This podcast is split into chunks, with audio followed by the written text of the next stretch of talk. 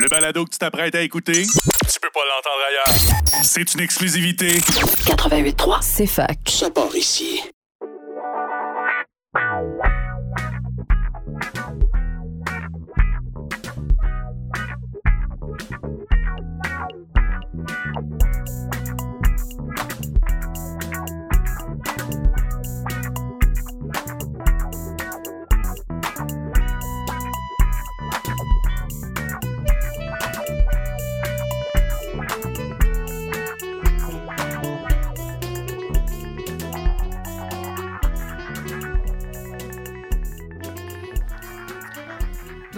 À tous pour ce 16e épisode de La tête à Papineau, le podcast de Bistro Brain. Bienvenue à tous nos auditeurs, on est très content de vous retrouver aujourd'hui et on espère que vous allez prendre autant de plaisir que nous à partager cette science dont on va vous parler aujourd'hui. Un petit retour sur nos derniers événements. Donc on a eu le 20 avril notre 6 à 8 urgence climatique au Ciboire Saint-Laurent à Montréal qui a été un succès Euh, et on a également eu sur la même thématique le 13 avril environnement dont on vous a parlé à l'épisode précédent.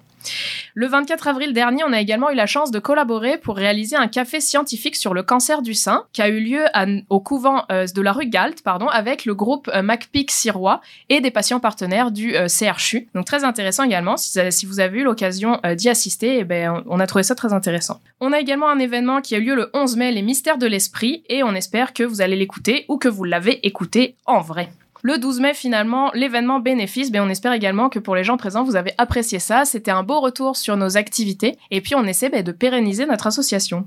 Pour aujourd'hui, notre émission, eh bien, on va accueillir Charlie. Bonjour Charlie, comment tu vas? Hello, très bien, et toi? Super. Et on va également avoir Alexis. Salut Alexis. Salut Julie, comment ça va? Ça va très bien. Euh, Alexis va euh, passer en entrevue aujourd'hui Gabriel Vézina. Bonjour Gabriel, ça va bien? Bonjour, ça va très bien.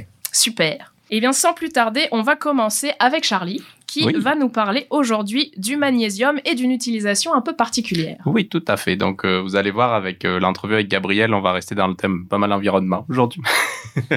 Donc, oui, on va parler de poudre de magnésium puis de, de carburant. Donc, en fait, je pense qu'aujourd'hui, on est à peu près tous conscients de ce qui s'est passé avec les rapports du GIEC, etc. Donc, on, est en train de frapper un mur, on va dire, euh, avec les transports puis notre utilisation des transports actuels. Puis, euh, bon, pour faire un petit rappel, euh, évidemment, tous les véhicules qui utilisent de l'essence, on connaît toutes les problématiques qui sont liées à ça. C'est pas très renouvelable comme énergie, ça pollue quand même beaucoup. Donc, on essaie de trouver des alternatives. Actuellement, les gouvernements sont pas mal en train de pousser les véhicules électriques, sauf que les véhicules électriques, c'est pas la solution parfaite qui va régler tous nos problèmes. Euh, on a encore bah, des problèmes d'autonomie, euh, d'où vient le courant? C'est sûr qu'au Québec, on est quand même chanceux d'avoir une source qui est relativement renouvelable pour notre notre alimentation énergétique. C'est pas le cas dans plein d'autres pays du monde, donc on peut comme se, se, questionner sur le bilan carbone global d'une voiture électrique. Puis il y a aussi, bah, évidemment, il faut approvisionner en électricité tous ces véhicules, puis comment on fait, quelle technologie, qu'est-ce qu'on fait? Il y, a, il y a beaucoup de questions qui sont autour de ça. Si on essaie de se dire, bon, euh, l'électrique, on va continuer à le développer, c'est une solution d'avenir, mais il faut trouver des solutions peut-être plus court terme aussi sur euh, qu'est-ce qu'on veut faire. Puis il y a pas mal de, de recherches qui se font autour des carburants. Donc vous avez peut-être entendu parler bah, des biocarburants, ça je vais pas en parler aujourd'hui. Puis on va parler de carburants alternatifs. Donc en gros, si on se fait un petit cahier des charges là, un carburant pour bah, remplir sa fonction, qu'est-ce qu'il doit faire? On se remet un petit peu nos cours de physique chimie euh, secondaire 4 5 Ceux Si que je veux- j'ai pas eu encore. c'est pas grave, je vais vous faire un petit rappel. Pour qu'il y ait quelque chose qui brûle, comme notre essence, alors c'est sûr que dans le véhicule électrique, il n'y a pas ce problème-là, mais si on veut un carburant, il faut qu'il puisse brûler. Pour qu'il puisse brûler, il faut qu'il puisse réagir avec l'oxygène. Donc déjà, ça, ça nous élimine quand même quelques-uns des, des différents matériaux ou différents euh, éléments qu'on pourrait utiliser. Il doit être présent évidemment en abondance, puis il doit être exploitable et on doit pouvoir l'extraire facilement. Donc c'est le problème avec le, carburant actuel, avec le pétrole. Euh, bah, il n'est pas présent dans une quantité illimitée ou très importante sur Terre, puis on est en train de manger pas mal les réserves, puis pour l'extraire, bah, je, vais, passer rapidement là-dessus, mais on, on sait les, les désastres écologiques que ça peut être d'extraire du pétrole. Troisième point, ça doit être léger. Je vais pas rentrer dans les détails pour, euh, pour pourquoi ça doit être léger, mais pour réagir plus facilement, etc. Il faut que ça soit quand même quelque chose de léger. Donc on élimine comme toutes les dernières lignes du tableau périodique avec euh, tous les éléments nucléaires, etc. C'est poubelle directe. Puis si on peut essayer, ça doit produire des résidus une fois que ça a brûlé qui sont non toxiques. C'est pas le cas du pétrole. On connaît tout ce qui sort d'un pot d'échappement d'une voiture. Tout ça, c'est toxique. Bah, si on peut, on va essayer d'éviter. Question pour vous? Est-ce que vous avez une idée On parle de métaux. Est-ce que vous avez une idée des trois métaux qui sont le plus présents sur Terre en, en vraiment plus grande quantité? Le fer. Le fer. Il en reste deux. L'or. Non, l'or, non. L'aluminium. Le deuxième. Oh oui On va avoir une drôle de réplique à gagner, peut-être. Le magnésium. Oui, c'est le titre de ma chronique, c'est Ah, le mon troisième.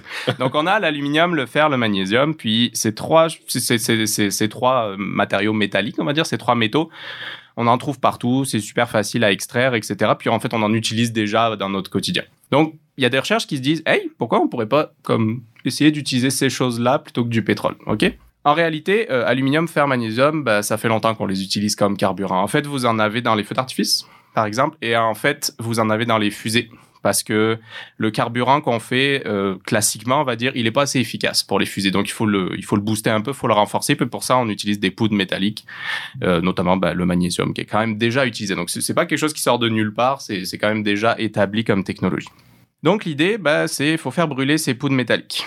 Bon, sur le principe, ça paraît pas fou puisqu'on sait déjà le faire, mais pourquoi c'est pas tant poussé, puis pourquoi c'est pas tant développé? Bah en fait, il y a pas beaucoup d'argent qui est mis dans la recherche là-dessus. c'est actuellement c'est l'état des lieux des choses, c'est ça, mais il y a quand même des petits euh, des petits développements qui se font. Donc la question c'est est-ce qu'on pourrait remplacer notre essence classique, on va dire directement dans nos moteurs qu'on connaît déjà par euh, des poudres métalliques? Je vais faire peut-être un petit rappel sur le fonctionnement d'un moteur. C'est assez simple. On injecte dans un cylindre de euh, l'essence qui est en très fine gouttelette. Donc, euh, c'est l'essence n'est pas liquide, elle est quasiment gazeuse. Avec de l'air, on fait, on crée une combustion en mettant une petite étincelle. On fait brûler ça. Ça fait descendre mon piston. Mon piston, il remonte par inertie. Puis on recommence ça plein de fois à chaque minute pour faire fonctionner notre moteur. Donc, je vous l'ai dit, là-dedans, on met juste du gaz. On met de l'air et on met de l'essence qui est sous forme gazeuse. Donc, si on commence à mettre des poudres métalliques, ça marche plus. Euh, les soupapes, qui est notre système qui nous permet euh, de faire rentrer notre essence et de l'évacuer, d'évacuer les gaz brûlés, ça va s'encrasser.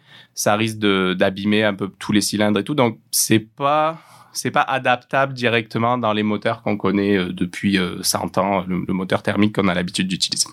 Mais en fait, il n'y a pas que ce moteur qui existe. Ce moteur thermique, comme on le connaît, que vous avez dans tous vos chars, dans tous les camions, etc., euh, ça fait euh, 120, 130 ans qu'on l'utilise.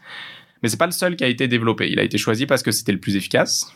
Mais on a aussi le moteur Stirling qui existe. Alors le moteur Stirling, c'est un truc très complexe de thermodynamique. Je vais pas rentrer dans tous les détails. Il faut simplement retenir qu'il est basé sur un principe simple. C'est on va alternativement chauffer et refroidir un gaz. Puis rappel de cours de secondaire, quand je refroidis ou que je réchauffe un gaz, sa pression change. Donc, je vais jouer sur ces changements de pression pour faire bouger mon cylindre. Ça, c'est le, c'est le fonctionnement vraiment basique, vraiment simplifié. Et en fait, l'avantage qu'on a, c'est que euh, dans un système moteur Stirling, la combustion, elle se fait pas dans le cylindre en elle-même, elle se fait à côté. Ce qui fait que tout le problème des poudres métalliques qui brûlent, etc., ben là, ça, ça peut rien venir encrasser, en fait, parce que ça se fait à part, on peut évacuer très bien, ça fonctionne super bien. Puis euh, l'avantage du moteur Stirling, que ça soit une combustion qui est faite à l'extérieur du cylindre, ben, c'est qu'avec un filtre, en fait, on pourrait récupérer 99% de ce qui est brûlé.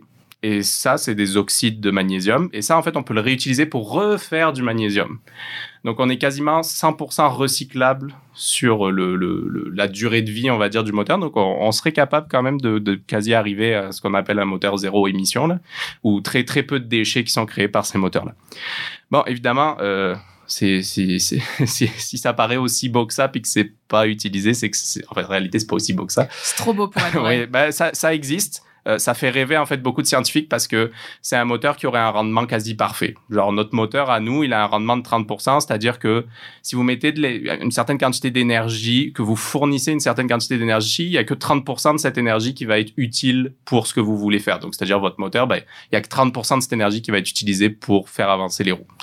Euh, moteur Stirling, on serait capable théoriquement, dans un monde parfait, d'atteindre les 100% ou pas loin. Et les moteurs électriques actuels, on est à 90-95%. Donc ça paraît quand même assez, euh, assez, euh, bah, assez puissant comme technologie, on va dire. Mais en fait, le défaut, c'est que réchauffer, refroidir un gaz, on n'est pas capable de faire ça à, bah, on est capable de faire ça à des petits cycles, on va dire, une ou deux fois par seconde. Mais quand on commence à monter au régime qu'on voudrait donner à un moteur, puis à la vitesse qu'on voudrait donner à un moteur, bah, on n'a pas vraiment de technologie qui, qui permet de suivre et de refroidir et de réchauffer aussi rapidement des gaz. Donc en fait, on frappe comme un petit peu un mur actuellement. On n'a pas la technologie qu'il faut pour que le moteur Stirling se développe suffisamment pour remplacer nos moteurs thermiques. Donc, euh, en fait, ce qui est fait, il y a des recherches qui sont faites dans un, un groupe de recherche en France. C'est euh, on va créer un petit moteur Stirling qui utilise la poudre de magnésium comme carburant, mais ce moteur Stirling, il va servir à alimenter une batterie qui, elle, alimente un moteur électrique. Donc, on rentre dans des mélanges de technologies, mais l'objectif, ça serait de un petit peu combler le problème de l'électrique qui est, bah, j'ai pas forcément une grande autonomie, puis euh, bah, si j'ai pas de bande de recharge, euh, je suis un peu dans la euh, hmm? sur la route. Donc, ça permettrait, en fait, ça, ça ressemblerait à un moteur hybride, un petit peu conçu différemment, mais qui utiliserait au moins un carburant ben, qui est quasi à 100% recyclable et qui est beaucoup moins, euh, qui, pollue beaucoup moins que, nos carburants traditionnels. Donc ça, résoudrait quand même une partie du problème. Donc ben, actuellement, on en est là. On attend de voir les développements que ça va avoir ces, technologies-là, mais on voit que ça bouge quand même pas mal dans, le domaine du transport. Puis ben, j'ai bien hâte de voir comment comment ça va évoluer dans, dans les années qui s'en viennent. Super intéressant. Mais merci beaucoup, Charlie. Moi, je savais pas du tout que le magnésium, ça pouvait être utilisé. Je savais que c'était utilisé comme comburant, mais je savais pas du tout que dans les voitures. Ben, moi aussi, ça... je l'ai découvert. J'ai vu l'article. Oh, je veux parler de ça. Et euh, est-ce que tu sais, moi j'ai une petite question comme ça, est-ce que tu sais justement si le petit moteur Stirling dont tu parlais dans le groupe de recherche, est-ce que le, le, taux justement d'utilisation d'énergie, là, en pourcentage, c'est aussi proche de 100% euh, Il le précisait pas. Euh, Okay. Il, il précisait pas dans, dans, dans, dans, le, dans les publications qu'ils ont fait. Puis je pense que c'est quand même encore très expérimental. Puis c'est quand même encore, à l'heure actuelle, c'est pas à l'état de prototype roulant. C'est comme un gros moteur Stirling qui est comme en laboratoire pour faire des tests, etc. Okay. C'est comme leur vision des choses à, moyen terme, on va dire, ça serait de développer ça. Donc euh, on n'a pas trop d'informations. Ils ont, ils ont plutôt parlé de la technologie, plutôt vraiment que où est-ce que ça en est, on va dire, réellement. Mais euh, c'était plus, ils développaient plus l'idée que, le prototype en lui-même. Super, ben merci encore pour cette, cette super Bah, fait chronique, plaisir. Charlie. Et puis on va tous vous retrouver dans quelques secondes pour la deuxième partie de notre podcast qui va rester sur la même thématique de l'environnement. Bienvenue tout le monde, on est donc de retour pour cette deuxième partie de l'épisode de la tête à Papineau. Et je vais laisser la parole à, Ale- à Alexis qui va tout de suite introduire son invité. Ben, merci Julie. On a la chance aujourd'hui de recevoir Gabriel Vézina, qui est cofondateur de l'entreprise Car Renew, qui a récemment gagné le prestigieux prix X-Prize Carbon Removal euh, volet étudiant, accompagné d'une bourse de 250 000 et qui a été lancé par un certain Elon Musk. Donc, euh, bienvenue parmi nous, Gabriel. Merci Alexis. Très heureux de te recevoir aujourd'hui. D'abord, ben, toutes nos félicitations pour ce prix-là. Ça vaut quand même la peine de souligner. C'est un concours international à travers euh, toutes euh, les nationalités, les universités que vous pouvez imaginer. Donc, félicitations. Merci. Donc, euh, avant d'arriver là, il y a un parcours, il y a un étudiant. Tu as fait ton parcours à l'Université de Sherbrooke. Tu as complété un doctorat en génie mécanique à l'Université de Sherbrooke sous la direction du professeur Martin Brouillette sur la mécanique des fluides. Je rappellerai peut-être une petite chronique qu'on a eue à la tête à Papineau. Est-ce que tu pourrais nous en parler davantage? Bien sûr. Le projet qu'on avait, qu'on a commencé en 2014, c'était de faire un nouveau système de combustion pour des moteurs euh, dans des environnements sans apport d'oxygène. Donc, comment on fait pour faire brûler un carburant sans oxygène? Tu n'as pas le choix d'apporter ton carburant et ton comburant mélangés ensemble. Typiquement, on appelle ça des explosifs. hein. Donc, comment on fait pour contrôler la combustion d'un explosif d'un moteur à combustion interne? L'avantage de ces moteurs-là, c'est qu'on peut utiliser ça sans oxygène. Donc, soit à très haute altitude, dans des environnements spatials ou sous-marins. Et ces applications-là, ben, ça demande un contrôle de carburant et qu'un comburant qui peut être un peu dangereux considérant que c'est un explosif. Donc, comment tu fais pour contrôler cette puissance-là d'un moteur et euh, le dompter? on dirait euh, retour à l'origine de l'espèce, euh, contrôler la technologie comme le feu, mais là on est vraiment comme dans un niveau, un autre niveau d'échelle complètement. Donc, est-ce que tu pourrais nous dire ce qui a motivé la fondation de l'entreprise Car Renew il y a de cela trois ans, et est-ce qu'il y a eu un moment Eureka? Ben, le, le projet a commencé en 2018, en fin 2018, et on, mon partenaire qui était dans le temps, euh, mon professeur Martin Brouillette, on voulait chercher euh, un projet pour l'environnement. Comment on peut rendre nos compétences d'ingénierie utiles à la société et en valorisant nos compétences. Et après plusieurs remue-ménages, on est convergé vers euh, des systèmes de capture du carbone où ça combine des systèmes de, de, de thermodynamique, de mécanique des fluides, de conception moteur ou de conception système et d'optimisation de l'énergie.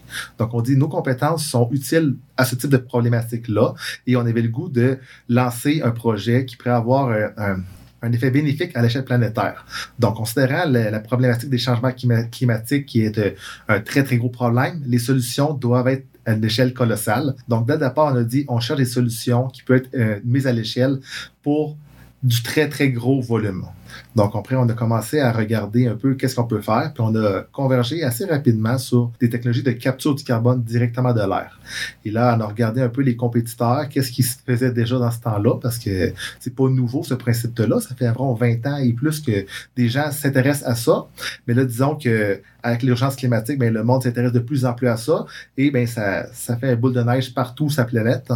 Et en ce moment, ben, on a regardé les technologies, les avantages et inconvénients de chacune jusqu'à temps qu'on ait une bonne idée.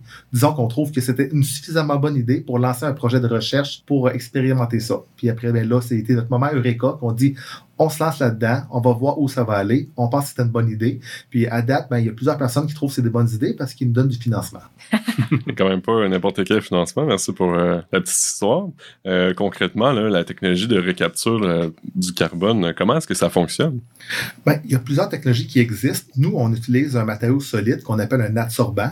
C'est un matériau avec plein de petits pores dedans, dans lequel on vient greffer un matériau qui a une particularité qui a une affinité avec le CO2, que lui est capable que quand le CO2 passe au-dessus du matériau, lui, il va l'accrocher et le garder fixé après le matériau. Donc, on peut simplifier ça comme étant une éponge. L'éponge, quand on passe un écoulement de gaz autour de l'éponge, l'éponge absorbe le CO2 à sa surface et après, ben, une fois que l'éponge est saturée de CO2, on la change à un nouveau réacteur qu'on appelle un réacteur de régénération et là, on nettoie l'éponge pour retirer le CO2 de l'éponge à haute concentration. Une fois que l'éponge a été libérée, euh, nettoyée, on la remet dans un réacteur d'absorption où on fait circuler du gaz autour de l'éponge. Et le but, c'est faire le cycle absorption-régénération, capture et libération de CO2 le plus vite possible en nécessitant le moins d'énergie possible avec le moins de matériaux possible. Donc, euh, j'imagine que c'est pas les mêmes éponges qu'on achète au Canadian Tire qu'on échange après euh, cinq semaines. On veut un matériau qui est vraiment durable et renouvelable. Oui, mais c'est un matériau, euh, nous on utilise un matériau qui est, est assez abondant à l'échelle planétaire, on dit à base de silicium. Et un mhm. matériau qu'on peut euh, euh, modifier facilement la grosseur des pores dans le matériau. Un matériau, disons, de science, qui est relativement abordable quand même, qui est assez connu euh, à la base par la communauté scientifique, dans lequel que nous, on met notre propre matériau, qu'un polymère dedans. Et là, ben, c'est un peu notre secret, notre recette miracle de comment on fait notre bon polymère et notre bon matériau pour pouvoir l'utiliser. Mais à la base, c'est pas un des produits qui sont toxiques pour l'environnement et qui sont pas très dispendieux. ça semble vraiment être la parfaite solution. Euh, mis à part toi, Martin Brouillette, c'est une équipe de 10 personnes. Euh, de qui est composée cette équipe? Et toi, particulièrement, quel rôle est-ce que tu y joues? au début, mon partenaire Martin Brouillette et moi, on a lancé les idées. Puis rapidement, ben, on, on est arrivé à un point où on dit ben, on doit expérimenter la technologie. On était juste deux dans le projet à cette étape-là. On n'a pas eu le choix de recruter d'autres personnes pour ça.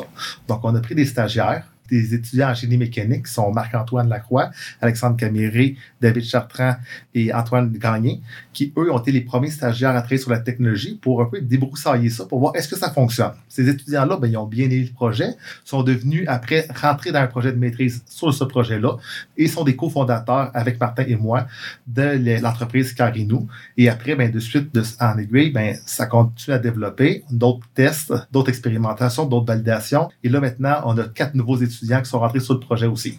On est en, ce moment une équipe de 10. Wow, et puis toi, tu es euh, directeur technique, hein? je pense que tu me disais. Officiellement, mon poste, c'est un professionnel de recherche à l'Université de Sherbrooke. Mm-hmm. Pratiquement, je suis plus un, responsable technologie et euh, homme à tout faire dans le projet. OK, d'accord. c'est ça, on, s'imagine bien que ça peut aller dans tous les sens. Euh, on parle de ton projet, c'est comme, ah, vous avez une grosse bourse, euh, les, vous avez trouvé un matériau, vous avez trouvé quelque chose qui se faisait pas auparavant. Ça a l'air de tout bien fonctionner, mais moi, je me demande, est-ce qu'il y a eu des difficultés que vous avez rencontrées à travers votre projet? Autre que les difficultés techniques qu'on en rencontre tous les jours, disons les, les vraies difficultés, c'est en ce moment, on est euh, un lab universitaire, qu'on développe une technologie, qu'on vise une très grande échelle et nécessairement, ça va décider de sortir de l'université, faire une entreprise, une jeune pause technologique à l'extérieur de l'université et ben on est comme entre deux. La technologie n'est pas finie d'être développée.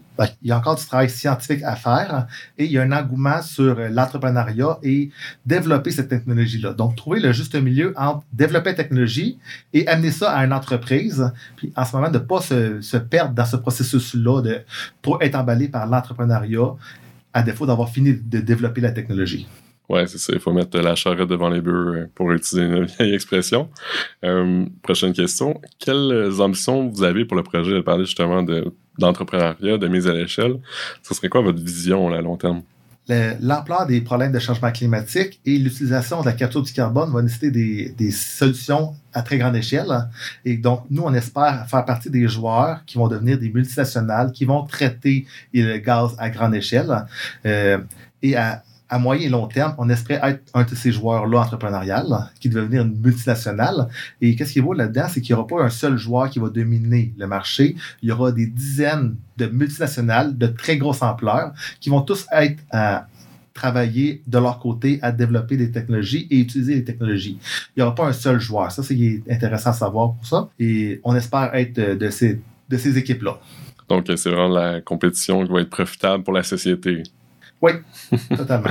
D'accord. Euh, je lance justement une question surprise. Euh, on t'a reçu à notre dernier événement euh, environnement le 13 avril à Sherbrooke. Euh, j'ai eu l'occasion de faire une pré-entrevue avec toi. Aujourd'hui, on t'entend. Tu t'exprimes vraiment bien. Tu as un fil d'idée très clair. Puis tu me parlais justement de cet engouement-là que tu avais justement à expliquer des choses. Pourrais-tu nous en parler un peu? tu as eu des charges de cours, parler un peu de ton expérience? Oui, totalement. à travers mon parcours académique, j'ai eu les la chance de faire des auxiliaires d'enseignement pour mhm. aider les étudiants entre euh, les exercices dirigés et euh, les charges de cours aussi. Donc, euh, j'ai toujours aimé transférer les connaissances ou faire la vulgarisation scientifique. Donc, je trouve ça important d'avoir, de rendre accessible la science pour rendre la, prochaine génération et ceux qui sont en développement ou qui sont pas descendus dans ce domaine-là, d'acquérir ces connaissances-là pour les rendre accessibles. Donc, souvent, on dit que la connaissance est gratuite, mais elle n'est pas accessible. Donc, la vulgarisation permet ce euh, transfert de connaissances-là et ça demande la vulgarisation scientifique. En tout cas, tu l'incarnes vraiment bien euh, pour ça. Fait que, euh, encore une autre félicitation. C'est peut-être pas une bourse de 250 000 mais quand même, on, est bien content. c'est en plein parallèle avec ce qu'on fait comme promotion à BistroBrain. Euh, J'enchaîne avec la dernière question. Quelle place crois-tu justement que la vulgarisation scientifique devrait avoir dans la société? C'est comme une petite question fétiche, une autre surprise. je trouve que les initiatives comme BistroBrain sont, sont requises. Il devrait en avoir plus parce que je trouve que, comme je, je venais de dire, la connaissance est gratuite souvent, mais pas accessible. Et surtout quand tu n'es pas quelqu'un issu du domaine, c'est difficile de se retrouver dans ce, ce charabia-là d'informations. Donc, la vulgarisation est requise. Heureusement, maintenant que les moyens technologiques, les YouTube et autres, c'est de plus en plus facile, mais ça demande beaucoup de personnes qui travaillent à faire la vulgarisation. Fait qu'on est dans un bon, euh, un bon mouvement de ce côté-là, mais je pense qu'il doit être en avoir de plus en plus et euh, mieux diffuser les sources disponibles. Exactement. Diffusion de savoir euh, accessible, savoir scientifique accessible. C'est en pleine admission. Donc, euh, merci pour l'entrevue. Gabriel, euh, comment est-ce qu'on peut te suivre dans tes projets, là, savoir où est-ce qu'il va être Sky Renew dans 5 ans? Est-ce qu'on va être rendu dans 10 continents, y compris les inter, intergalaxies? Je sais pas. On, on vous suit comment? Ben, le plus simple, c'est d'aller nous voir directement sur notre site web à skyrenew.com, S-K-Y-R-E-N-U. Mhm. ou nous via des services de plateformes de médias sociaux qu'on est disponible sur Facebook, LinkedIn et Twitter. Sur les trois, trois plateformes-là sous le nom Sky Renew. Et puis on pourra mettre aussi tous les liens euh, en, description de l'épisode sur YouTube si, euh, si, ça vous intéresse, puis sur nos plateformes aussi. Ben oui, tout à fait. Donc merci encore une fois, Gabriel, pour l'entrevue. Ben, merci beaucoup. Merci beaucoup Alexis, merci beaucoup Gabriel pour cette super entrevue. Merci beaucoup à tous nos auditeurs. Charlie, merci également pour ta chronique. Euh, on vous invite à nos prochains événements qui vont être d'ici le 17 juin. Donc on va avoir un 6 à 8 capitalisme et lutte des classes au Ciboire Saint-Laurent à Montréal le 18 mai. On va également avoir notre dernière formation de l'année qui va avoir lieu le 25 mai. Formation en vulgarisation scientifique et plateforme numérique animée par Thomas Milan. Cette formation sera euh, diffusée en ligne. Et finalement, le 8 juin, nous aurons également les grandes découvertes de l'UDES, euh, auxquelles vous êtes tous invités en grand nombre au Théâtre Granada, qui va avoir lieu à 19h. Et surtout, n'oubliez pas, si vous avez apprécié cet épisode, eh bien, invitez, à, invitez un de vos amis à venir nous écouter.